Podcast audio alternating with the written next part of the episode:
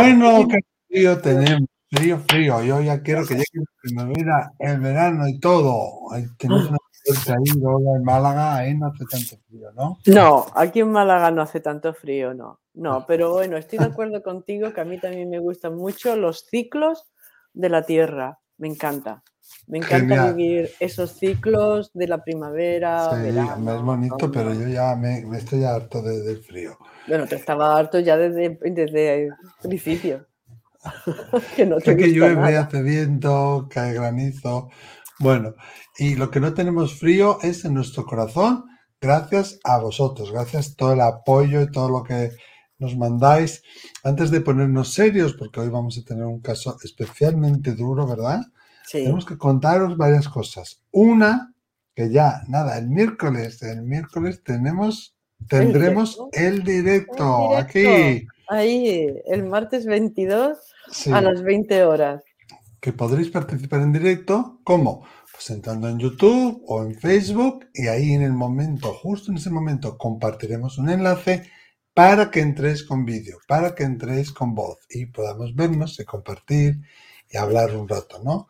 También Sí. podemos compartir los audios que nos mandáis o vídeos, ¿no? Claro, al 688-736631 más 34 si llamáis fuera de España. Y hoy Eso tenemos es. un vídeo. Hoy tenemos un vídeo, un vídeo de Colombia, de una amiga mía de Colombia, que a mí me fascina Colombia, pero atentos porque es muy... Tampoco va a dejar a nadie indiferente, es muy... poquito duro, un poquito serio, pero también tiene mucha lección espiritual que podemos Sí. aprender. Para que podáis ver bien el vídeo y, y escuchar bien a nuestra compañera, voy a quitar primero a Lola, pondré el vídeo y luego me quitaré yo mientras dure el vídeo, ¿vale? Vamos a, vamos a primero, te quito un momento Lola y vamos a compartir, compartir y a ver si acierto yo. ¿eh? Aquí está. Y ahora me quito y ya lo podemos, lo podemos ver, ¿no? ¿Me parece o no? Miquel Lola, buenas tardes eh, desde Bogotá, Colombia. Un cordial No, saludo. me parece que no, Este no se está video- compartiendo, ¿eh? Voy a hacerlo otra vez. Algo de, de la técnica, algo de la técnica. Esto es como si fuera en directo total. Vamos a ponerlo de nuevo. A ver si esta vez sí. Ay, aquí, aquí. Vamos a ponerlo. Me caches en la mar. Me caches en la mar. Uno que es un poco torpe. Vamos a poner. Creo que sí estabais viendo, ¿no? Vamos a escuchar. Ahora me quito yo y escuchamos a nuestra compañera.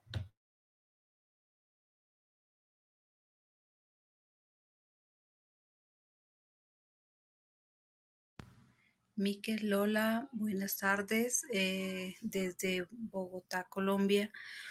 Un cordial saludo. Este video lo hago con la esperanza de que llegue a ustedes. Mm, Mi caso, desde enero, fiel seguidora de ustedes, de todos sus videos, sus enseñanzas. El 8 de enero de 2021 mi hijo trascendió con tan solo 23 años. Mm, sufrió un infarto fulminante. Es un dolor muy grande, grande para toda la familia. Para mí mm, es muy difícil hablar del tema, pero no solo mi hijo.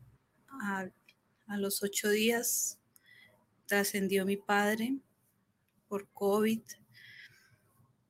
En esa semana, un hermano de mi padre también, ya en su avanzada edad, también partió. Y a los ocho días, mi hermano, fueron cuatro seres queridos en menos de un mes. y mi hermano también del corazón. Solo, solo quiero que, que sepan que he seguido sus videos que me han motivado, me han ayudado a entender, a entender muchas cosas, a entender los por qué, las preguntas.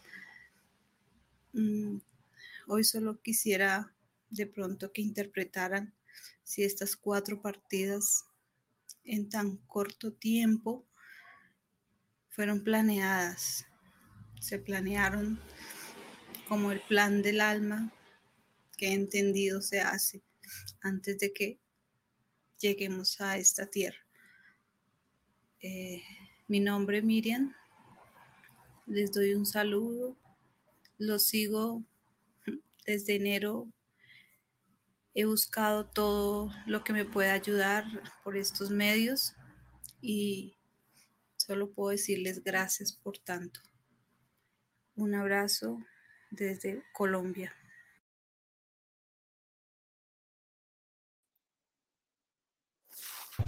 Un abrazo también para ti, querida Miriam. Te acompañamos en el sentimiento. Estamos contigo, toda la familia de Déjame contarte. Y aunque en la distancia te acompañamos, ¿no? Y darte las gracias a ti por ser tan usada, tan generosa, tener el atrevimiento de mostrarnos no solo tu voz, también tu cara y tu dolor, ¿no? Y gracias porque es, muy, es algo muy, de mucha generosidad. Qué duro, Lola. Tengo al hijo, que ya es una muerte muy dolorosa, que ya es uno de los, traumas más grandes que hay, de los duelos más difíciles de elaborar. Pero además tengo a mi padre, a mi tío y a mi hermano. Y curiosamente el hijo y el hermano, los dos mueren de, del, corazón, de, infarto.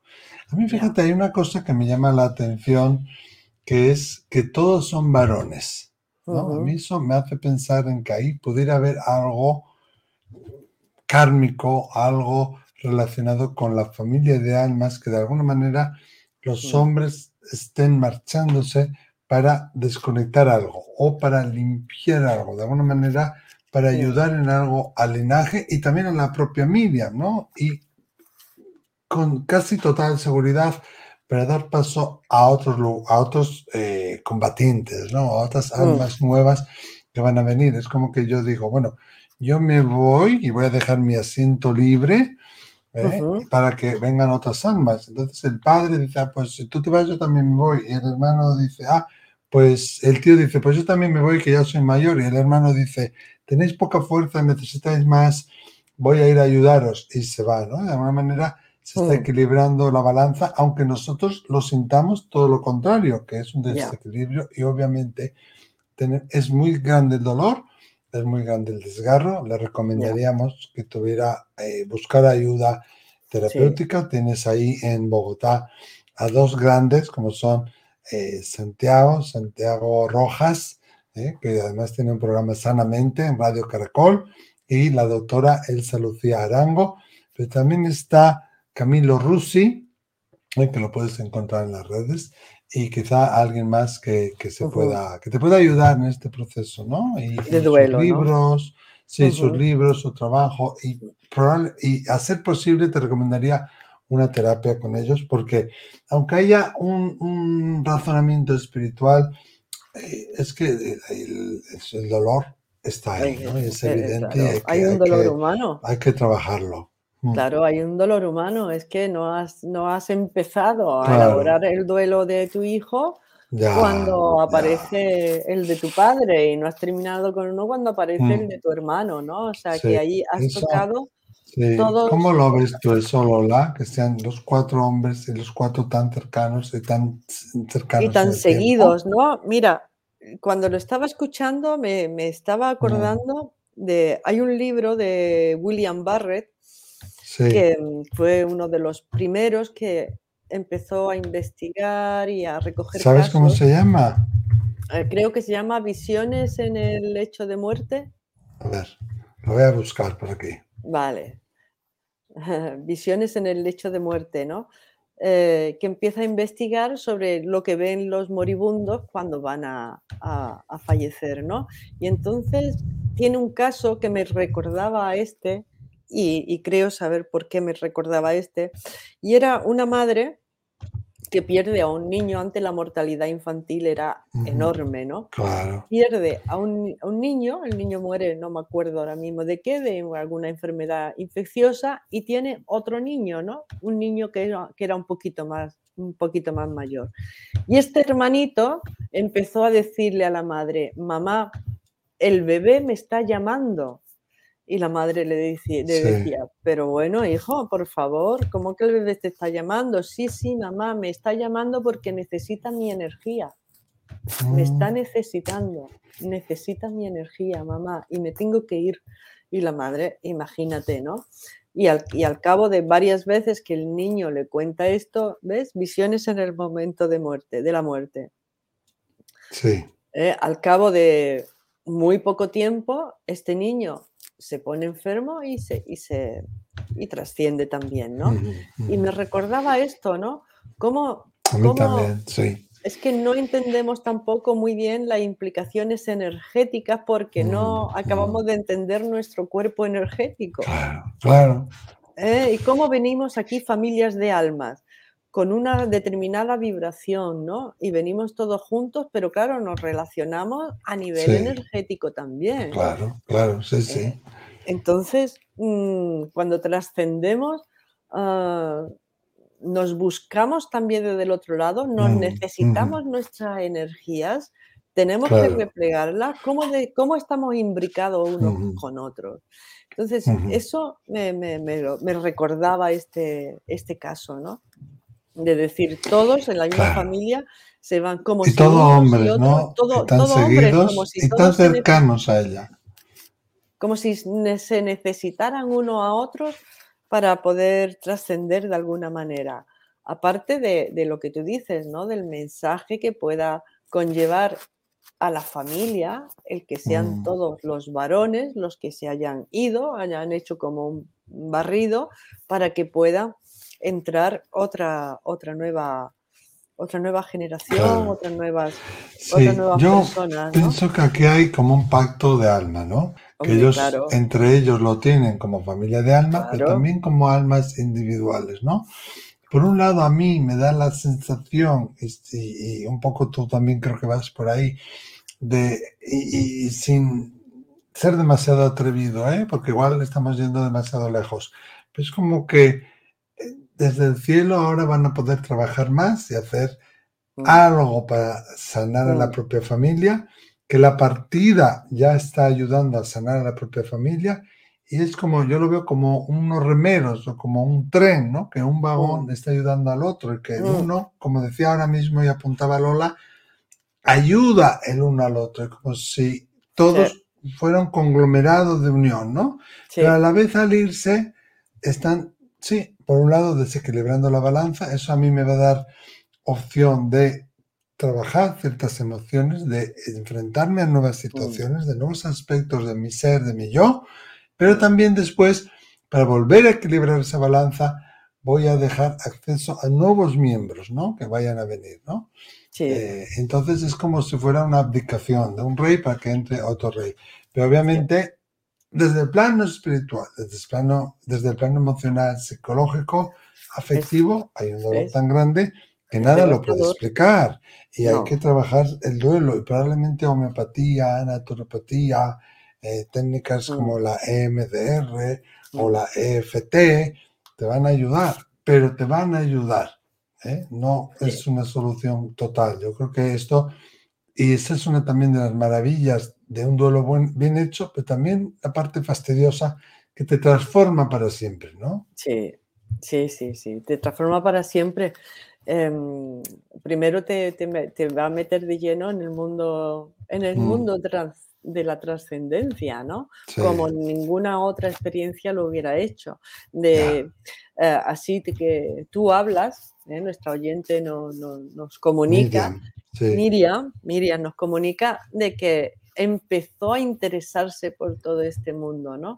Empezó a interesarse porque en estos casos, como para mí, te, digo la verdad, el único consuelo que existe cuando hay una pérdida es el consuelo espiritual.